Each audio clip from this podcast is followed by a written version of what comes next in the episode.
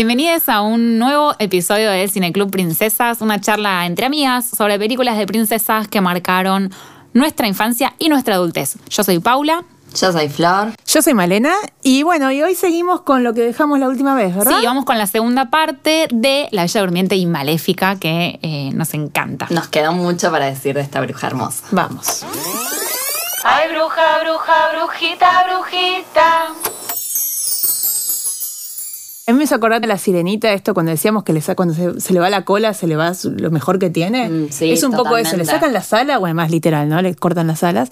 eh, y a Maléfica la dejan, eh, la dejan como co- rota, la dejan Y rota. ahí aparece toda la oscuridad del paisaje del reino de ella, Sí. ¿no? Porque ella, eh, va, no sé, a mí me sorprendió eso, que el paisaje de su reino va cambiando según cómo está ella, que está súper iluminado y lleno de, de- de alegría, ¿no? Por un lado, y después cuando pasa esto y todo el momento en el que ella está mal, está oscuro y es de noche. Y además que al principio no necesitaba gobernante, ¿no? El reino ese del páramo. Sí. Como que vivían en equilibrio sin que alguien tuviera que gobernar. Ella, Ella era curaba, la protectora. Protectora del páramo. La protectora del páramo. Y cambia ahí también su rol y empieza a ser la reina de ese reino oscuro, ¿no? Sí. Y ella dice la emperatriz de la maldad, dice momento, Sí. soy la emperatriz de la maldad. Oscuro, pero nunca como el de los dibujitos, que se acuerdan del reino de Maléfica, era como un reino de, de, Sí, de degradado. muerte, degradado. Porque eran tontos, además. Sí, todos otros. deformes, monstruitos Y esto sigue siendo hermoso, incluso en la oscuridad. sí. Y, y pensaba esto de, del casting, ¿no? Como bueno, que está Angelina ahí, hermosa completamente, total. pero que, que claramente no es una belleza que podría ser de una princesa, ¿no?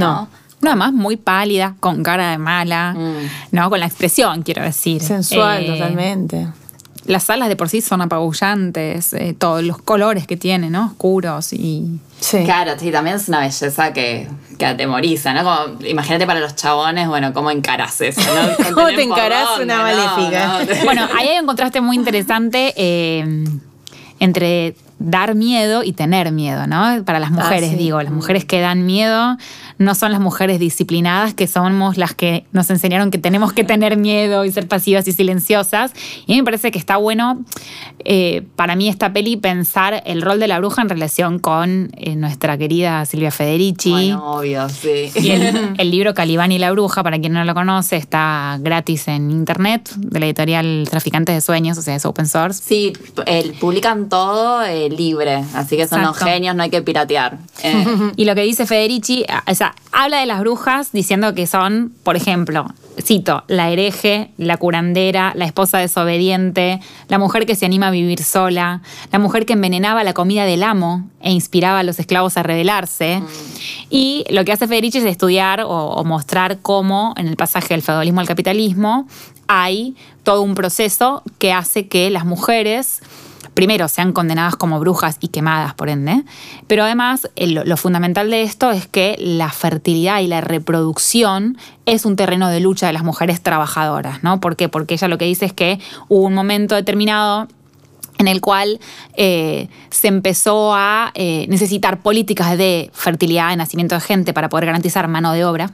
Y como las brujas, comillas, comillas, brujas, eran las que tenían conocimientos sobre el aborto y sobre técnicas para que las mujeres fueran autónomas con sus cuerpos, se las acusó de brujería y se las empezó a matar justamente, y hubo un genocidio en ese sentido, dice, dice ella, para que las mujeres no tuvieran más control sobre sus cuerpos y sobre sus reproducciones. Claro, era el control del cuerpo lo que está en disputa y, el- y estos conocimientos que tenían las mujeres curanderas, parteras, que, Que- era que- de los métodos anticonceptivos, además del aborto, y de, de acompañar los nacimientos también, ¿no? Exacto, que las también se las corrió de ese lugar y, y se volvió un lugar masculino de la ciencia, como con todo el... Sí, como que el control de la, de la natividad empezó, de la natalidad empezó a estar eh, del lado de la, que, como vos decías, la civilización masculina. Sí, y en Eh, función de- del trabajo, o sea, la reproducción en función del capitalismo, del trabajo. Producir mano de obra lo- y, y que la mujer que estaba en la casa haciendo tareas domésticas también garantizaba que el varón pudiera salir al espacio público a trabajar en el espacio público, ¿no? Claro, como todas las tareas de cuidado, de alimentar, de mantener la casa. Además de proporcionar literal a, la- a los seres humanos que después iban a trabajar. Está bueno esto porque el control del cuerpo justamente, o sea, Aurora eh,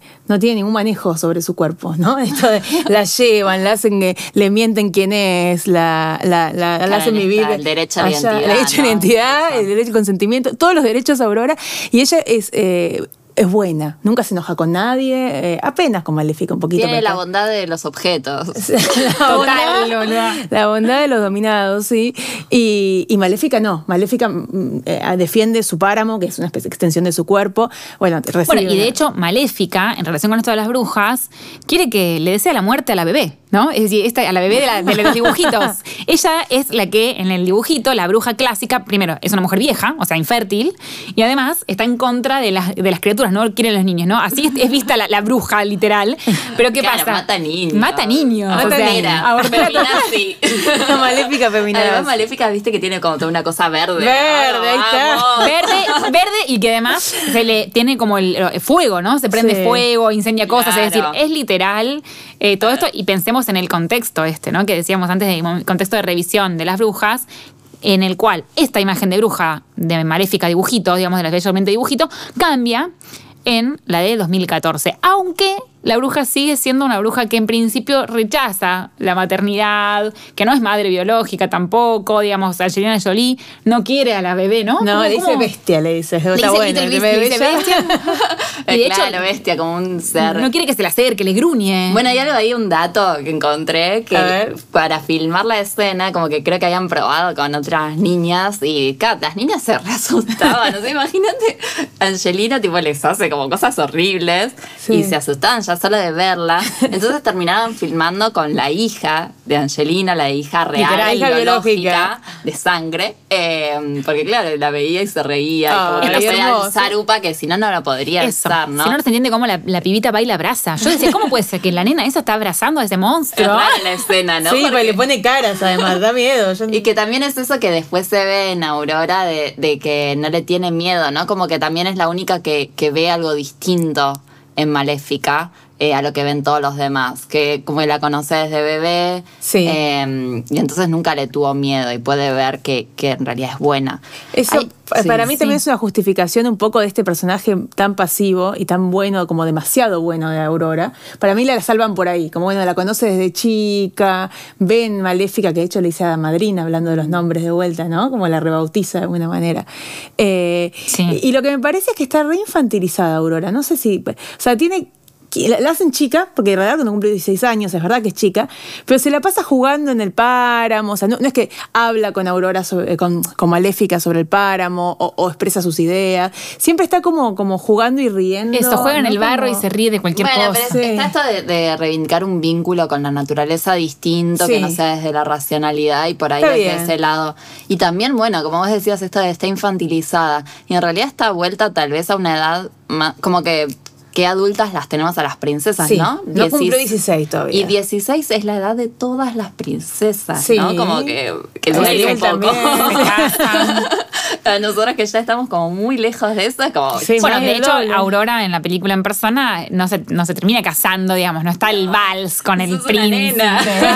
es una nena. Bueno, la escena que se encuentra con Felipe en el bosque, son dos nenes que se gustan, pero están recagados, o sea, como que Sí, son dos nenes, por supuesto, y está bien eso, son dos sí, sí, ni hablar, ni hablar. Eh, bueno, la, la maternidad es un temón Es ¿no? tema, en, la, en la peli. Y también aparecía algo de eso. A mí me parecía interesante en La Bella Durmiente este rol de las hadas. eh, de las hadas buenas, también son como mujeres grandes, o sea, son hadas, no son mágicas, pero bueno, si las pensamos, son Sí. personajes femeninos que son grandes, que no, no sé, aparentemente porque son hadas, no tienen hijes.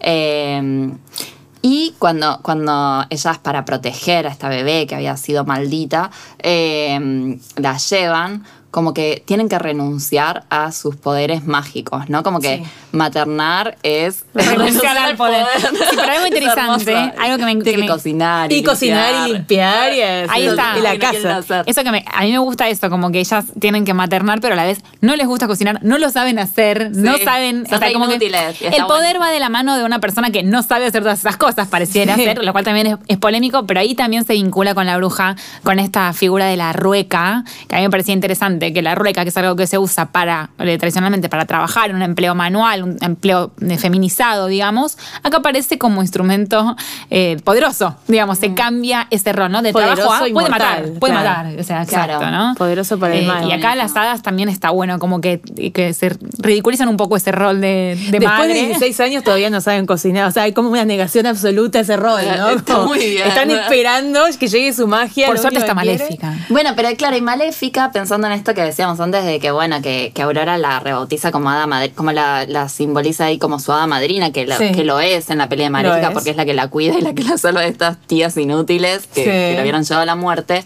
Eh, esta cuestión de que en realidad es un hada, ¿no? Eh, Es un hada. Está, hay un poemario de- que recopila todas las poesías de Estela Figueroa, que es una poeta santafesina, que se llama El, el hada que no invitaron, ¿no? Sí. Eh, que me parece re interesante como, bueno, otro nombre para las brujas, ¿no? Sí. Como, como, bueno, una bruja, que es una etiqueta que te ponen, que le ponen desde afuera, ¿no? Quienes las acusaban y, y promovían esta casa en la que terminaban asesinándolas.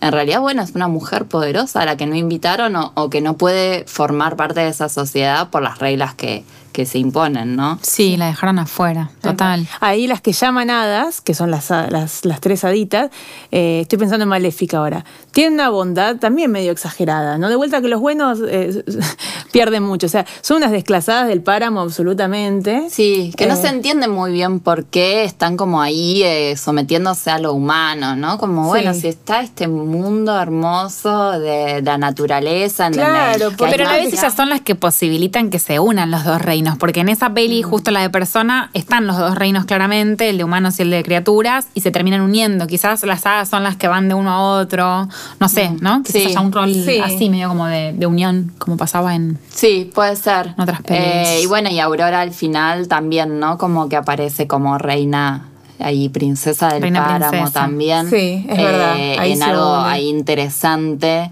Sí. Eh, bueno, y el hecho que finalmente el amor verdadero, que era el del príncipe azul originalmente, ahora ya no es, ¿no? Claro, ese beso no funciona, ¿no? No Prim- funciona. Primero que no quiere, ¿no? Porque bueno, está re No, mal, pero no la conozco, no sé, está dormida, Sí, ¿verdad que la ves y como que las hadas lo empujan, como Sí, sí, dale. Eh, y no funciona ese beso, bueno, es el, amor Claro, verdadero. ¿Cómo va a ser el amor verdadero? De hecho, el el Maléfica en persona le hizo ese hechizo porque dice, no te das cuenta que el amor verdadero no existe. Ahí está la explicación del trauma, ella en realidad es mala porque no consiguió su amor verdadero, porque fue por un desengaño amoroso, básicamente. Y está ¿no? esta pregunta de, bueno, como que puede ser que también le da la posibilidad de salvarse. ¿Creería en algún lugar inconsciente que existía el amor y como que la quiere darle una posibilidad de protegerse? Porque el que sí piensa que no tiene salvación es Stefan, el rey, Claro. que Sí, sabe que no- o sea, en su vida no existe el amor No verdadero. tiene capacidad de amar, No ¿no? tiene Porque capacidad de amar, Si no, si ¿Qué él es? amara a la hija, bueno, podría darle un beso, no sé. Eso en la peli, de la, la original, las hadas, la- las tres hadas lo dicen de Maléfica.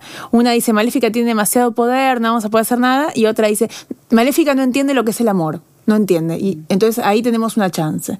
O sea, acá el que no entiende claramente lo que es el amor es este Stefan. Una que- chance para vencerla, digamos, Claro, ¿no? Por el lado del amor. sí. Bueno, Stefan, de hecho, prefiere que se alejen, alejen a la hija durante 16 años con tal de ganarle a Maléfica en vez de. Sí, eh, sí, no, no hay. y Bueno, y es re interesante esto de, del amor, de la de otro tipo de amor, ¿no? El amor verdadero, como un amor de, de la maternidad no biológica, ¿no? Sí. Es Ella le hace toda una declaración de amor re linda. Es hermosa Sí. esa parte, sí. Y es la madrastra, ¿no? Eh, Cuando hablamos de estos roles tradicionales de los cuentos, en realidad se está reivindicando un amor posible con, con- entre madrastra e hijastra.